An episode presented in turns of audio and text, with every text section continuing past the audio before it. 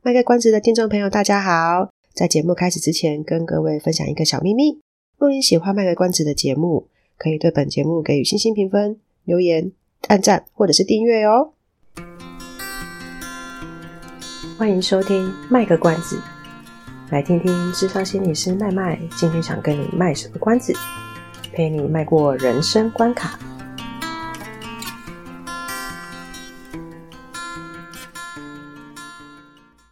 各位听众朋友，大家好，我是麦麦，欢迎收听《卖个关子》。这集的《卖个关子》，麦麦想跟各位听众分享前阵子看完的一本书。看完之后呢，心里其实真是真的觉得很震撼，一直到在写这一集节目内容的草稿的时候，还是很有感觉。那这本书的名字呢，叫做《真相制造》，作者是刘志新，他同时也是报道者的 Podcast 的主持人。这本书是作者他因为想要了解假新闻的事情，所以他花了相当多的时间走遍许多国家收集资料，整理出假新闻或者是网络社群是如何影响我们的社会。基本上，麦麦个人认为这本书可以分成两个层面，一个是假新闻为什么会产生，另一个层面呢，则是社群平台它是如何影响人们去看待事情。还有如何去看待自己的认同。看完这本书之后，就能够理解为什么书名会叫做“真相制造”。因为有一些我们以为的真相，它其实也不是真相。那些真相可能是某一些人希望透过另外一群人收到了什么讯息，进而产生出来的。当另外一群人对这些信讯息信以为真的时候，目的就达到了。那这就是这些人的真相，听起来好像有点绕口。坦白说，看完的时候，我其实有一种毛骨悚然的感觉，呃，那种感觉比看恐怖片还可怕。但是我其实是不看恐怖片的，所以我也不晓得这样的形容合不合理吧。总之，接下来就让麦麦来分享心得吧。这本书看完之后，会让麦麦觉得毛骨悚然的原因，其实是因为。不管作者他是在哪一国采访得到的资料，他的背景是选举还是 ISIS，就是那个呃极端的伊斯兰教那个，或者是政党想要去招募他们的支持者，这几个背景之下，他的整个模式就是像刚刚讲的，会有一方我们把它取名为 A 好了，会有一方 A，他们有他们的目的，例如。ISIS 想要招募他们的圣战士，或者是说美国、德国他们的极右派想要争取他们的支持者，于是他们就会利用现在越来越发达的科技或网络，去了解民众的喜好、在意的点，接着呢就投其所好，讲一些这些民众在乎的事情，尝试透过这个方式呢跟民众去建立关系。当有一群民众呢，我们把它称为 B 好了。刚刚那一方是 A 嘛，现在这一方是 B。这一群接收的 B 呢，他们可能就被吸引了。他们觉得哇，我认同 A 那一方的说法，或者是说觉得在 A 的说法当中好像找到了一个出口，他就会慢慢的往 A 的地方靠。也就是说，A 他们去建造了一个同温层，而这一群 B。在 A 建造的同温层里面找到了认同，然后就加入了这个同温层啊，这样子循环下去呢，这个同温层就会越来越厚，越来越厚。在这个时候呢，A 才会去为了他们的目的开始释放一些所谓的说法。这些说法呢，是这群 A 他们所认为的世界所解读的世界，或者甚至是说，这群 A 他们想要去号召那些靠过来的 B 去做一些事情。又或者是呃，让这个被吸引过来的 B 这群人觉得他们好像要去做一些事情。一个是我主动要你去做一些事情，一个是我暗示你让 B 主动去做一些事情，不太一样。但这都是可能是 A 的目的。但那些所谓的说法，它真正的内容可能不是那么的真实。A 他们也知道啊，只是他们也知道说，我现在讲出来的话可能不是真实的。可是那对 A 来讲并不重要，因为他们在意的，他们觉得重要的就是 B 他们要相信就好了。只有 B 他们相信，A 这边的势力才会越来越大，越来越大。他们的行动才会有人支持，他们的目标才会有人去帮忙一起达成。所以可想而知，当 A 是居心不良的时候，那么他们想要号召人们全力去支持 A 这些人的行动的时候呢，会带来什么样的后果？在这当中，因为同温层越来越厚的原因，人们在自己的同温层里面就会得到越来越多的认同感，它就会加深这个团体的一种氛围，去形成一个潜规则，在这个团体里面可以做什么说什么，不能做什么不能说什么，排他性呢也会越来越明显。啊，这个在社会心理学里面的一个社会认同理论的，是曾经做过相关的研究的。在比较早的社会，我们可以理解到这样的团体的那个氛围的形成，跟社会认同理论一起作用，就会很像是那个结果，就像是我们东西文化会不一样，国家跟国家之间的民情会是不一样。然后，一样的职业，如果是在不同的国家里面，可能就会被赋予不同的社会期待。比如说，呃，我想想看，有什么职业是比较可能会不一样的？例如，可能 A 国家跟 B 国家对于医生，他们所期待医生能够扮演的角色，就会是比较不一样的。我只是举例啊，我我也不太现在临时之间想不太起来哪些国家对同一个角色、同一个职业的角色会有不一样的期待，但。早期比较早的社会，它可能会透过社会认同理论而有这样子的情况。可是现在的社会，其实它的样态是跟以前不太一样的。我们有越来越多的次团体形成，团体极化的情况会越来越明显。团体极化，呃，团体就是我们讲的这个一团一团的团体嘛。极化就是北极的极，呃，极端化的意思。当团体极化越来越明显，排他性也就会更严重。不同的次团体之间呢，可能就会是相互排斥的状态。呃，我们以政治来举例的话，可能大家就比较会有感觉。现在台湾的两个大党就是国民党跟民进党，呃，美国呢就是共和党跟民主党。呃，这两党的支持者其实几乎是水火不相容的状态。当团体越来越极化，这个时候如果有人在团体里面表达了一些，嗯。其实是蛮有情绪性的言论的时候，就会有一种火上加油的感觉。整个团体的那个情绪是会被带动的。大家可以想象一个画面哦，对，就是有一群人，他们去聚集在某一场演唱会里面。那不是曾经有那种呃歌手他在演唱会的时候，可能讲一些很感人的话啊，然后可能就会呃有点落泪啊，或是哽咽啊。那这个底下只要有其中一个歌迷喊说。某某不要哭啊！其他歌迷就会跟着大人说：“某某不要哭！”就是一起一起喊这样子。那结果他们就跟着台上的歌手一起哭，这样子 就有点那个团体计划，就有点类似像这种感觉哦。在真相制造的这本书里面，他有提到说，这个团体里面如果有人带起了这个情绪，然后整个团体就会往那个情绪跑，这个现象就叫做情绪极化。情绪极化再加上团体极化。就会使得各个次团体之间好像越来越封闭，每个独立的次团体里面呢，就会更难以松动它那个次团体的架构。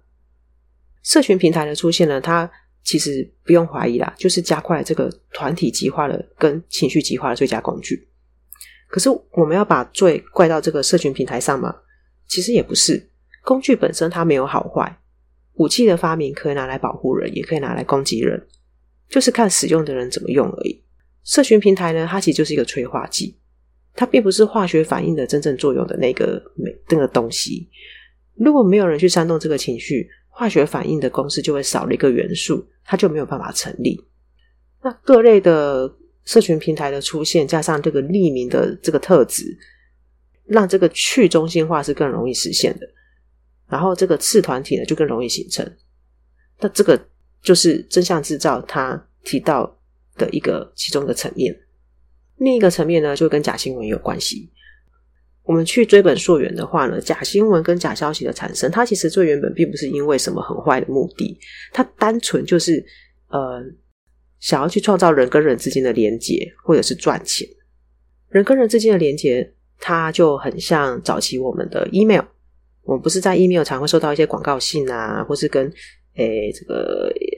怎么吃才健康之类 有关的信嘛，对不对？只是说，我们从以前的 email 变成后来的 Facebook、Line 啊、Instagram 或者是抖音、YouTube 这些等等不同的媒体而已。所以假消息它本来就存在，去中心化的社群平台或者是通讯软体的出现，就会加速了那个假消息的传播。一开始我们会去分享这些东西，很可能只是单纯觉得说，哦，这个东西吃了会有状况诶，我的哪个家人好像很常吃，赶快跟他说。又或者是说，哦，交通规则要改了诶，那之后怎样怎样怎样的话，可能会被罚钱诶。我的家人常常要骑车或开车去跑业务，赶快跟他说。初衷其实都是很良善的，就是分散这分享，就是分享这些讯息的初衷其实是很良善的。我们对这个讯息其实不会不会想那么多啊，不会去怀疑啊，我们就单纯就是觉得说啊，它就是跟健康有关系嘛，不会随便就有这样的消息出来嘛，所以我们就很大力用力的给他分享转贴。当我们收到这类讯息的时候，可能会因为传给我们的人是我们信任的人。那我们就不会特别去查这个消息的来源是什么，我们就马上就相信了。所以假消息它的传播基础其实是信任。在这本书里面呢，麦麦看到的是假消息这个产业，对，它真的是有个产业，它是一个产业哦。假消息这个产业呢，它就是一般所说的内容农场哦。对一个国语不标准的人有点困难，它就是一般所说的内容农场这个产业的出现啊。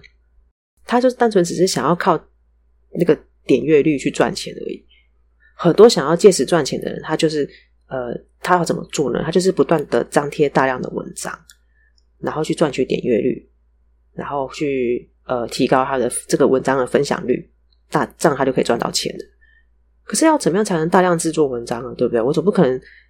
灵感真的多到那么多，三分钟就以七步成诗，三分钟成一形成一篇文章，不太可能嘛。所以要怎么样去大量制造文章呢？就是 Ctrl C 跟 Ctrl V，东贴西剪就可以产产出很多东西啦。一样的，如果今天这个东西它是被一个居心不良的人拿来运用，还有去操作的话，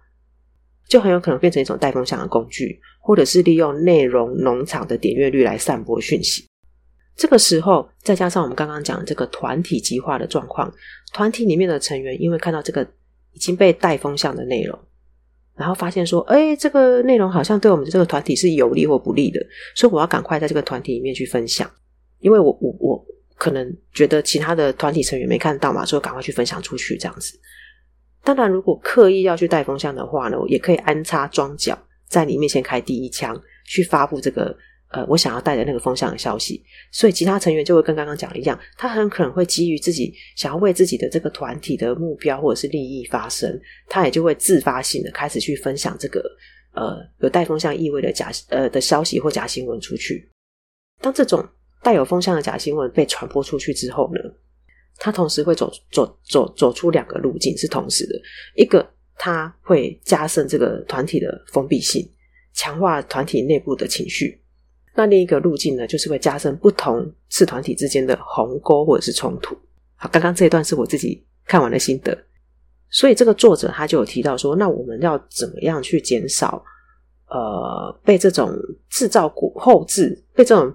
我们有 P 图嘛，所以这也是被 P 过的真相。我们要怎么样去减少被这种后置过的真相影响的程度？所以呃，可以做的方式大概有哪些呢？呃，比如说。先去相关的事实查核组织查询一下有没有相关的查核内容，比如说台湾有一些什么麦克 pen，哎不对，它不叫麦克，它是叫 Michael Pen，或者是诶事实查核中心啊，或者是那个赖本身有，哎赖本身好像就叫 Michael Pen 吧。就我们现在其实有很多民间组织自发的一个事实查核单位，我们可以先去查核一下有没有相关的内容。然后另一个就是可以去查一下，说这个消息来源它里面所指的这个专家是不是真的存在的，或是说直接到那个官网去看看他有没有发布这样的讯息，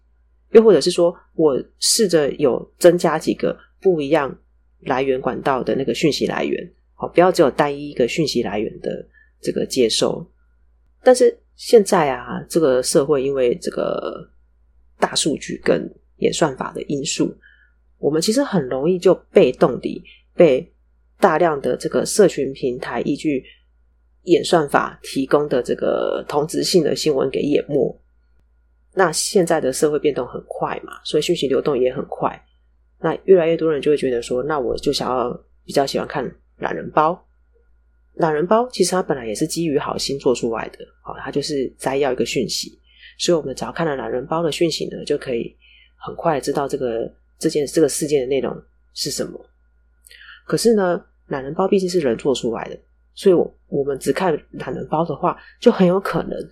呃，人做出来就可能会截取我自己觉得重点而已嘛，所以就很有可能会对这个事件发生的这个背景脉络就没有办法了解得太全面。就好像今天麦麦做了这本书的摘要，那麦麦也只是就自己印象跟自己觉得重要的东西拿出来讲，所以麦麦今天这一集的懒人包，其实可能没有办法真的完全呃为这本书做一个摘要，就类似这个概念。所以自己看原文，原文不是说什么英文啊、德文啊什么的，我的意思说自己去看那一篇文章，自己去了解这件事情相关的资讯，可能才是会还是会比看懒人包好得多。作者他虽然提到这么多，尽量不要被呃这些后置的真相去影响的方式啊，不过这些方式基本上呢，就是从就是要我们从一个被动的讯息接收者，去改成一个主动的讯息理解者。只是说，事实上啊，呃，麦麦是这样想啊，要大家去达到说，我都主动去理解、去整理讯息、去理解讯息，其实也是困难的。就像刚刚讲的嘛，讯息的流动很快。我们在大量资讯流动的时代里面，如果有人可以帮忙整理摘要重点，谁不爱啊？是不是？这个节省很多时间呢、那还有这个社会认同的部分，其实我们在做咨商的时候啊，很常可以看到，呃，个案他们的困扰是来自于认同的议题，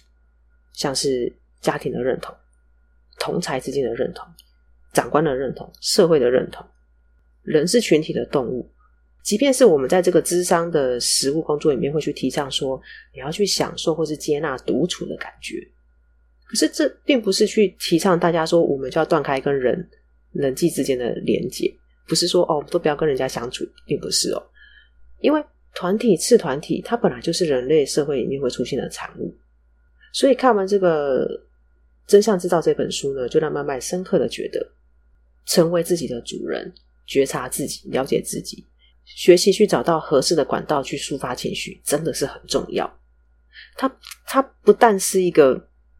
不但是一个一般的心理议题的解放，它也是化解这个情绪极化或者是团体极化的良药。我们就以最近新北市这个幼儿园验出，呃，验出那个 BZD 跟苯巴比妥这些药物的事件来讲好了。其实蛮多民众都会觉得很生气嘛，会想说。啊，这么小的一个小朋友，他是不是真的会？就是他是不是真的是被人家因喂下这一，就是被硬被喂药啊，然后吃下这一些其实会对大脑发展有影响的药物，然后是不是会对他造成以后很久的伤害啊，等等之类的。所以在这个事情的讨论上，我们很快就可以看出来说，至少一定会有两个相反立场的人，他们是对立的嘛，对不对？这个相这个哎。这句话好矛盾，就是我们在这件事情讨论上就会看到有至少两个立场的人，然后正好他们是对立的立场。那这些对立的这个对立的立场，或者是政党支持者，他们彼此之间去攻击的这个言论，对于说这个事件到底是怎么发生的，后续可以怎么做？有一些人其实想知道这些事情。我我不在乎你们之间什么党，呃，哪个党做的好，哪个党做的差。或者是说哪边专家说怎样，哪边专家又说怎样？其实有一批更多的人，他们想知道的是，到底这件事情怎么发生？我们后续可以怎么预防，或是怎么可以怎么做？但是这些对立其实是对对于想要了解真相的人是没有帮助的。可是声音最大的是谁？声音最大的还是那对立的两方的立场，他们在争吵的这个这个这个部分。这些现象就是为什么麦麦看完这本书之后觉得毛骨悚然的原因，因为这些现象啊，它很显然就是利用了人性的弱点去进行一些操弄。可是要说这些在背后操弄的人不道德吗？我我其实又觉得我我不太不太适合去站在一个道德的一个很高的制高点去做去评论这件事，所以感到这个毛骨悚然之余啊，或许还是有些事情是我们可以做的，或是我可以做的。像是我就努力的去宣导说啊，自我觉察很重要啊，我们要去当自己的主人呐，不要被别人的操弄到情绪啊，等等的，这会是麦麦觉得这是我可以做的部分。那这样子的话呢，我们就比较不会去过度依赖这个团体认同的部分，在人际的连接上呢，我们也比较可以找到适当的人际关系，不会呃把自己很多的重心放在我们参加的那一些团体里面。这一集的草稿其实麦麦写得很用心。是因为麦麦真的觉得这本书很重要，很重要，真的蛮蛮蛮蛮希望大家都可以好好去看的。可是又不太方便直接全部讲出来，因为这个是有著作权的，麦麦只能把自己的心得呃分享给大家，大家知道。不过也像刚刚讲的啦，就是就是自己讲的，其实麦麦自己看完的心得嘛。所以如果大家可以自己去看过那一本书，就可以比较有自己的想法啊。虽然麦麦并没有业配这本书，不过还是很诚心的去分享。好那刚刚讲的可能有点太认真，喉咙有点不舒服，我也该休息了。所以这一集呢，就先聊到这边，我们就下集再见喽，拜拜。以上是我们这次的节目内容，谢谢您的收听。如果您喜欢我们的节目的话，欢迎订阅我们的节目，或是到粉丝专业路上有个心理师追踪暗赞。若您对节目有任何的想法，欢迎留言让我们知道。下次再见。拜拜。